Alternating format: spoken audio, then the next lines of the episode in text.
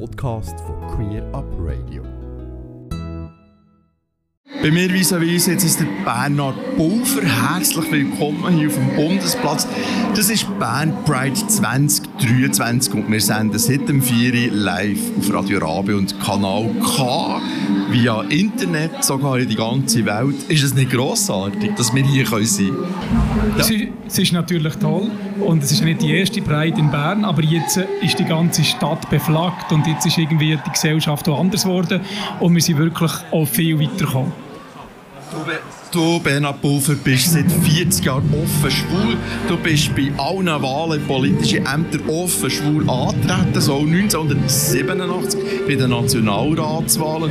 Und bekannt worden bist du sicher auch außerhalb vom Kanton Bern als Direktor der Erziehungsdirektion vom Kanton Bern. Und du hast dich, und du hast dich sehr stark für das Partnerschaftsgesetz eingesetzt und bist heute nicht das erste Mal an einer Demo vor dem Bundeshaus. Sag mal, wie hat sich die Zeit in den letzten 40 Jahren verändert, wenn du immer wieder schaust, du immer wieder auf dem Bundesplatz stehst? Für mich ist das sehr speziell, weil wir haben hier zum Beispiel äh, vor 25 Jahren eine Weckeraktion gemacht, was darum gegangen ist, das Partnerschaftsgesetz zu machen, also der Vorgänger von Ehe für alle. Und da der, damals noch der Bundesrat Koller hat nicht recht handeln und wir haben nachher äh, hier eine Kundgebung gemacht, haben die Wecker, die geläutet haben, eine lange Bank aufgestellt und dann hat man die Ehe für alle noch gar nicht richtig gefordert. Man war dann noch bei einem Partnerschaftsgesetz. Gewesen. Also es ist sehr viel passiert seitdem. Und was für mich das Wichtigste ist, es zeigt, dass wenn man sich einsetzt, wenn wir als Community, als Bewegung uns einsetzen, wir können etwas erreichen. Heute ist die Ehe für alle, also ein Schritt weiter, ist die Ehe für alle realisiert. Wir können etwas erreichen. Du hast schon bereits 2002 im Kantonsparlament zu Bern eine parlamentarische Initiative für das kantonales Partnerschaftsgesetz eingereicht, für da ein bisschen vorwärts zu machen. Wie ist das denn so im bodenständigen Kanton Bern angekommen? Es ist noch spannend, es ist dann, viele Leute haben gestaunt, was, was soll jetzt da äh, im Kanton Bern handeln, aber wir hätten können handeln, wo der Bund noch nichts gemacht hat. Und äh, ich habe viele positive Reaktionen bekommen, aber es wäre auch nicht durchgegangen. Denn es ist nachher effektiv von Bundesebene gehandelt worden und darum hat es der Kanton nicht müssen machen Aber es war schon sehr äh, eine Zeit gewesen, wo das einfach noch nicht, äh, noch nicht selbstverständlich war, wie es heute ist. Und darum, wenn du gefragt hast, wie sich die Gesellschaft verändert hat, es ist toll, wie sich die Gesellschaft verändert hat, aber wir müssen uns bewusst sein, so etwas ist nie einfach sicher. Es kann immer wieder Backlash geben. Es gibt heute auch Kreise in ganz Europa, aber auch in der Schweiz, die das sozusagen als Bedrohung anschauen. Und wir können, können uns nicht darauf verlassen, dass es jetzt einfach gut ist. Wir werden uns immer als Minderheit, als Community auch müssen einsetzen Und darum finde ich so Sachen wie die heute einfach ganz zentral. Bernhard Pulver, spürst du auch irgendwie im Moment, dass der Backlash irgendwie da ist? Ja, wir, wir beunruhigen zum Beispiel, mit der, dass das Gender-Sternchen jetzt derart das Problem ist, dass eine politische Debatte wird, dass man heute muss eine Veranstaltung mit Transmenschen in Zürich mit Polizeischutz durchführen wenn jemand auf Twitter nachher die angreift oder einen berühmten Gender-Tag an einer Schule. Das darf nicht passieren. Und dort ist jetzt eigentlich etwas für mich eine rote Linie übersprungen wenn wir anfangen, so fest mit dem, mit dem Feuer spielen, dass nachher auch gewaltbreite Leute plötzlich vielleicht einen Schritt zu weit gehen. Und hier müssen wir einfach wahnsinnig aufpassen. Darum finde ich es toll, dass der Stadtpräsident, der Alec Fograferi, hier da war, äh, mit der Tamara, eine Nationalrätin, hier geredet hat, die offen lesbisch im, im Parlament ist. Das ist einfach ganz wichtig. Es ist einfach nicht selbstverständlich. Es ist einfach wichtig. Für mich ist eigentlich das Partnerschaftsgesetz, oder das Beispiel vom Partnerschaftsgesetz so typisches Beispiel, wie Politik in der Schweiz funktioniert. Du als alter Politiker Haas ähm, siehst das vielleicht gleich wie ich, dass das Partnerschaftsgesetz rückblickend ein Kompromiss war. Uns hat man einen Sonderstatus gegeben, den wir eigentlich gar nicht haben wollen, denn wir wollen eigentlich nur gleiche Rechte und nicht Sonderstatus. Ähm, und das ist wirklich die Kompromisse, die man da ständig macht, das ist, glaube ich, schon wirklich sehr typisch für die schweizerische Politik. Ja, das ist nicht nur in der Schweiz so, es auch in anderen Ländern übrigens hat es ein Partnerschaftsgesetz gegeben. Es hat halt auch das Thema lanciert werden und erste Schritte müssen machen und das ist ein Weg, wo, wo man wahrscheinlich in der Politik einfach muss gehen. Und ich glaube, man darf nicht unterschätzen, wenn ich denke, vor 40 Jahren ist Pink Cross gegründet worden und dann hat man angefangen zu sagen, das ist eine Menschenrechtsfrage, das ist eine Bürgerrechtsfrage. Wir, wir verlangen unseren Platz auch in der Gesetzgebung, dass wir die gleichen Rechte haben. Wir haben als Schwulenbewegung dann mal auch selber überhaupt die Forderung Ehe gar noch nicht gestellt.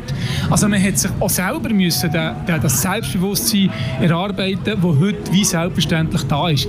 Also es ist eine tolle Geschichte, die wir hinter uns haben und auch einfach ganz viele Menschen, die sich engagiert haben. Und das, das finde ich wirklich auch als Signal, auch alle Jungen, die von der Klimabewegung, Engagement bringt etwas.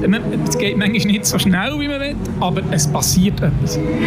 Lange Zeit ist ja auch bei uns in unserer Community, die schwulen Bewegung, ich sage es jetzt mal so, eigentlich auch die Eheöffnung oder das Partnerschaftsgesetz verböhnt gewesen. Eigentlich hat man ursprünglich die Ehe abschaffen und nicht den Heteros, den Stinos, den stinknormalen aus, äh, nachmachen. Ähm, aber die Richtung, die man jetzt eingeschlagen hat, auch mit der Ehe für alle, ist glaube ich, schon ein richtiger Weg gewesen. Für mich ist es absolut richtig, weil ich der Meinung bin, es muss gleiche Recht eingefordert werden. Wir sind einfach nicht Menschen von zweiter Klasse und es gibt eigentlich keinen Grund, wieso wir nicht heiraten können. Aber die Frage, ob wir als Schwule und als Lesben und als LGBTIQ-Bewegung nicht auch dazu beitragen könnten, Gesellschaft zu verändern, im Sinne von, dass eben plötzlich Geschlechter nicht mehr so fix, äh, eine fixe Linie haben, dass Männer auch anders sein können, dass Frauen anders sein können, dass sich das entwickelt. Da haben wir schon mehr, finde ich, eine tollere Aufgabe als, ja, Anführungszeichen, nur einfach die gleichen Rechte und gleich zu sein, sondern wir könnten auch versuchen, die Gesellschaft weiterzuentwickeln. Und darum finde ich eigentlich die Ergänzung heute über LGBTIQ und über das ganze, non-binäre Thematik, finde ich eigentlich einen, einen, totalen Aufsteller. Dass plötzlich etwas passiert, wo, wo auch, auch Grundfragen vom Menschen stellt. Und das, ich finde es eigentlich etwas Schönes und etwas Positives. Ich verstehe nicht, wieso man sich über das aufregen kann. Es ist toll, dass wir genau über solche Sachen nachdenken können. Du bist einfach der, eigentlich der beste Beweis, dass auch alte weiße Männer lernfähig sind, mit eben neuen, mit Genderständchen umgehen und auch mit diesen Buchstaben, die da Alltag auf uns zukommen. Ja, ich glaube, wir müssen uns alle bewusst sein, vor 30 Jahren hat man zum Beispiel das Thema Intergender hat man noch gar nicht, ähm, Intersexualität hat man noch gar nicht so thematisiert gehabt. Oder in Organisationen wie Pink Cross ist das nicht so ein Thema, überhaupt nicht ein Thema gewesen. Also wir müssen alle lernen und wir werden mit dem noch nicht am Ende sein. Wir werden neue Sachen lernen in den nächsten Jahren, immer wieder. Und was will die Gesellschaft, wenn sie nicht sich weiterentwickelt? Und das, wenn wir da als LGBTIQ-Bewegung etwas beitragen können, ist das eigentlich toll. Deutliche Worte hier vom Bundesplatz live von der Band Pride 2023. Hier Bernhard Pulver, du bist im Wahlkampfmodus. Du wirst für die Grünen in Ständerat gewählt werden. Also da vis-à-vis, wir schauen über, in diesem Haus sitzen regelmässig. Und für dich sind auch LGBTIQ-Themen eine der Schwerpunkte, die du auch jetzt im Wahlkampf setzen willst. Was sind das vor allem für queere Themen? Also ich glaube, eine der zentralen Aufgaben von einem als Politiker ist, dass man eben herstellt, Vorbild ist und offen herstellt. Das war nicht immer der Fall. Gewesen. Ich bin einer der Ersten in den 80er Jahren. Heute hat es zum Glück ganz viele Leute. Und für die Jungen ist das entscheidend. Aber es gibt natürlich Themen wie Hate Crimes, drittes Geschlecht, Themen, die anstehen. Aber es gilt auch, zu verhindern, eben, dass auch wieder Rückschritte passieren.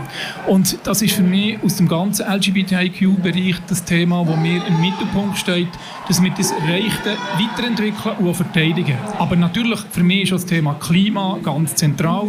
Es ist für mich entscheidend, dass die Grünen jetzt nicht irgendwie, äh, dass es weitergeht mit dem Druck auf die Klimapolitik. Danke Bernhard Pulver für das Gespräch und noch ein schönes Fest, auch wenn es regnet, hier auf dem Bundesplatz. Merci, dass du vorbeigekommen bist. Merci Daniel. Merci vielmals. Ganze Sendungen und mehr findest du auf queerupradio.ch